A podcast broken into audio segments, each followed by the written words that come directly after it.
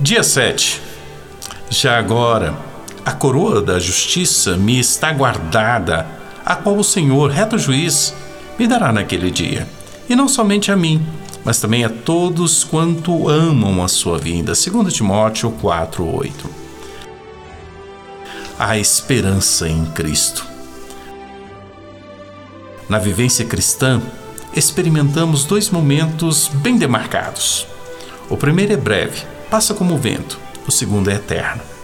O primeiro é marcado pela esperança e o segundo pelo esplendor.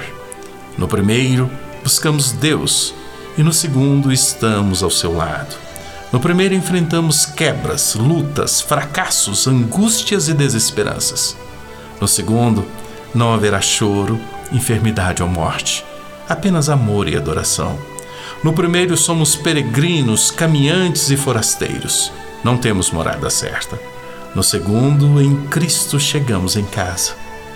O apóstolo Paulo, sabendo que sua morte chegava, encheu seu coração de esperança em Cristo, afirmou que aguardava a coroa da justiça, guardada para ele pelo próprio Deus.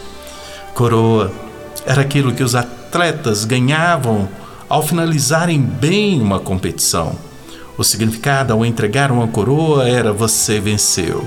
Mas Paulo nos diz que receberá a coroa da justiça, aquela recebida não por méritos próprios, mas de Cristo.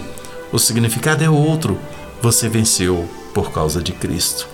Enchamos os nossos corações de esperança, pois nossa coroa de justiça, comprada pelo sangue do Cordeiro, nos está guardada. Naquele dia, a receberemos pois vencemos por causa de Cristo e Ele quem nos aguarda.